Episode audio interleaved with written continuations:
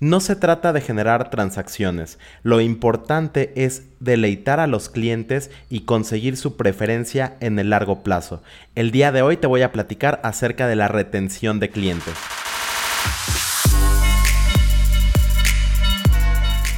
Bienvenido a Marketing en Caliente, un espacio donde todos los jueves voy a tener para ti una dosis de mercadotecnia explicada de forma simple para que tú puedas implementar y aplicar en tu negocio todo lo que estás a punto de escuchar.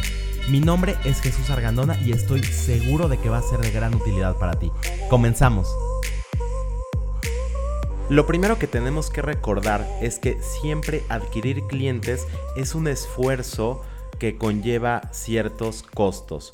Entonces, por esto es que es súper importante retener a esos clientes. Lo que intentamos hacer es maximizar el retorno de esos costos que estamos invirtiendo en adquirir a los clientes, ya que si nosotros simplemente nos enfocamos en adquirir clientes, pero no estamos reteniéndolos, no vamos a ser capaces de obtener un rendimiento sobre esa inversión que nosotros estamos haciendo y cuando digo de inversión me refiero también al tiempo y al esfuerzo, no solamente al dinero.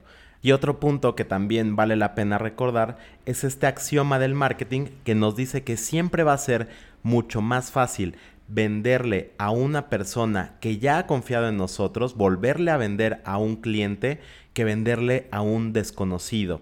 Y esto, si lo piensas, tiene toda la lógica del mundo.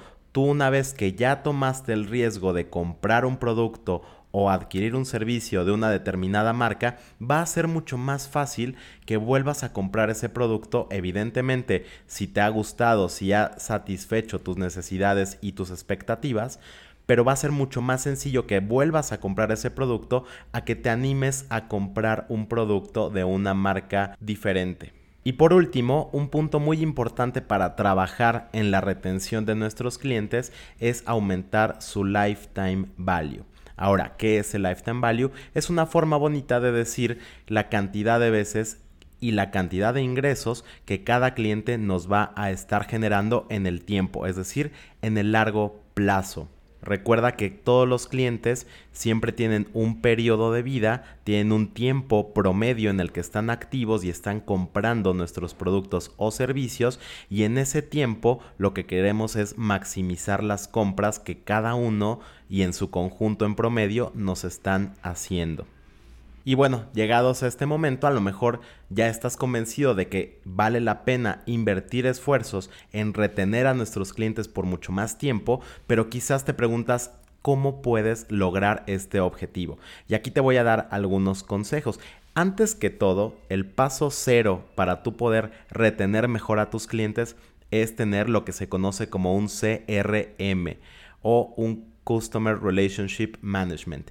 Esto es simplemente un lugar en donde tú vas a tener dos factores y dos fuentes de información importantes. Por un lado, vas a tener reunida en un solo lugar toda la información de tu cliente, es decir, su nombre, sus medios de contacto, su edad, toda la información que tú puedas recabar acerca de cada una de estas personas, vas a tenerla en este CRM y por el otro lado vas a tener todas las interacciones que tú has tenido con esta persona. Este CRM puede ser tan simple como una hoja de Excel y tan complicado como una solución de software en la nube. Lo importante aquí es que se adapte a tus necesidades y a las necesidades de tu negocio en particular. Si tú solamente tienes a lo mejor algunos cientos de clientes, quizás lo puedes manejar con una hoja de Excel y sea más que suficiente. Si por el contrario tienes miles o cientos de miles de clientes, pues quizás se quede bastante más corto una simple hoja de Excel y si necesites una solución mucho más compleja. Pero lo importante es que tú tengas muy clara esta información. La información de contacto de tu cliente y la información lo más profunda que pueda de quién es esta persona y por el otro lado la información de cómo ha interactuado con tu negocio, si ha hecho alguna llamada, si le has enviado algún correo, si ha ido a tu tienda, si ha comprado algún producto, toda esa información es importante tenerla en un solo lugar para tú entender cómo se está relacionando ese cliente con tu negocio. Ese es el paso cero para tú poder tener una buena retención de clientes. Una vez que tenemos este punto cubierto, lo que tenemos que hacer es mantener una comunicación constante. Y cuando digo una comunicación constante es mantenernos en su mente, estar presentes en su día a día, que no caiga en el olvido nuestro negocio o nuestro producto. Yo lo que te recomiendo es que tengas una estrategia de email marketing. En la mayoría de negocios funciona muy bien porque es un medio que si bien nos mantiene en contacto, no es tan invasivo como por ejemplo una llamada de teléfono, que puede ser incluso molesta. Por el contrario, el correo es una herramienta que estamos usando constantemente, pero que no resulta invasiva. Ahora, otro medio que tiene estas mismas características son los SMS o los mensajes tradicionales de texto que enviamos por teléfono. También son un excelente medio porque tampoco llegan a ser tan invasivos. Y el último medio que te puedo recomendar es el WhatsApp. Aquí te recomiendo tener mucho más cuidado ya que WhatsApp es una herramienta mucho más íntima que usamos con nuestros amigos, con nuestros familiares. Entonces tenemos que tener cuidado cuando utilicemos WhatsApp como una herramienta de contacto constante con nuestros clientes. La puedes usar, pero te recomiendo tener más moderación. De esta manera, tus clientes van a tener tu marca, tu producto o tu servicio mucho más en la mente y cuando surja la necesidad o el deseo de adquirir ese producto, ese servicio que tú estás ofreciendo, van a acudir contigo y no van a comenzar una búsqueda de cero. Si tú ya dejaste que la comunicación se enfríe al punto que ya las personas no se acuerdan de ti, pues obviamente no van a regresar a comprarte. Entonces, el primer paso sería ese, tener siempre una comunicación constante sin llegar a ser molestos con nuestros clientes.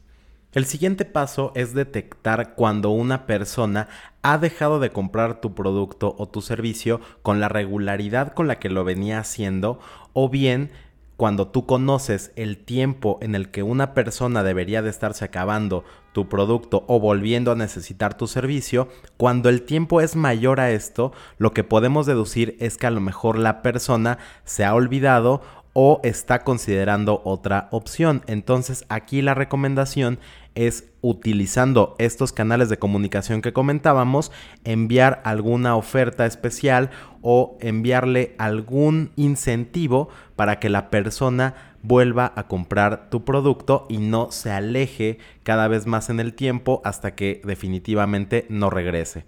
Entonces, este es el segundo tip, estar muy atento a los patrones de consumo y cuando notes algo diferente, llevar a cabo una intervención.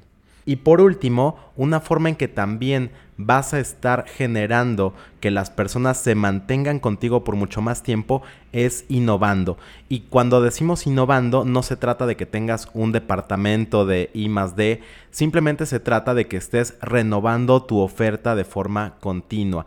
Es decir, no permitas que la gente esté completamente acostumbrada a tu oferta, a tu producto, a tu servicio y ya no tenga nada más por qué regresar o por qué volver a comprarte. Vamos a darle razones para que se vuelvan a acercar, se vuelvan a interesar y despertar esa necesidad o ese interés que tienen en tu negocio.